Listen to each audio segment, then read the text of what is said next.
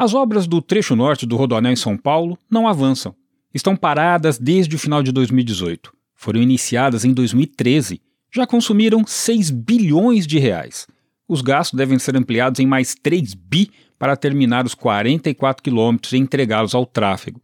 Os trabalhos seriam retomados este ano, mas o governo do estado interrompeu o leilão de concessão devido à crise econômica atual.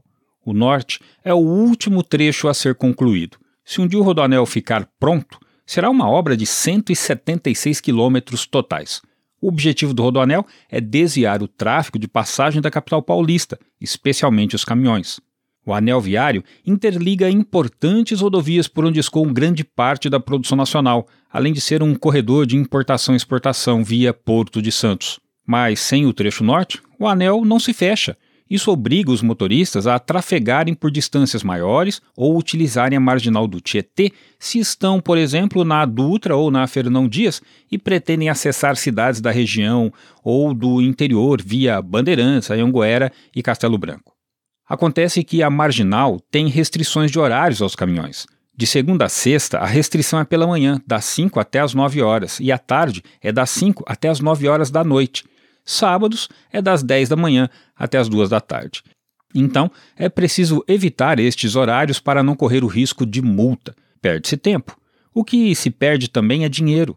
No anda e para dos congestionamentos da marginal Tietê, gasta-se muito diesel queimado com o motor nas marchas pesadas sem contar o cansaço e a poluição. Tudo isso pode ser resumido na palavra prejuízo. Perde a cidade, o morador, o caminhoneiro, o país inteiro.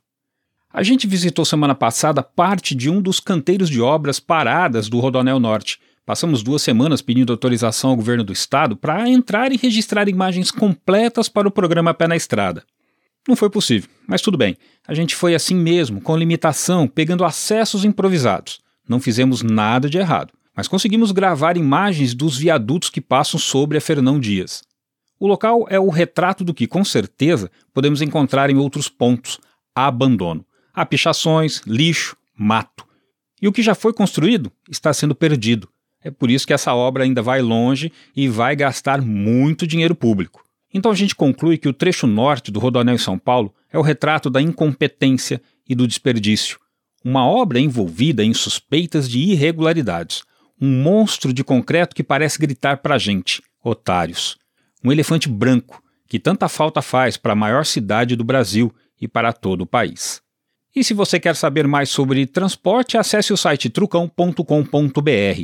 De São Paulo, Jaime Alves.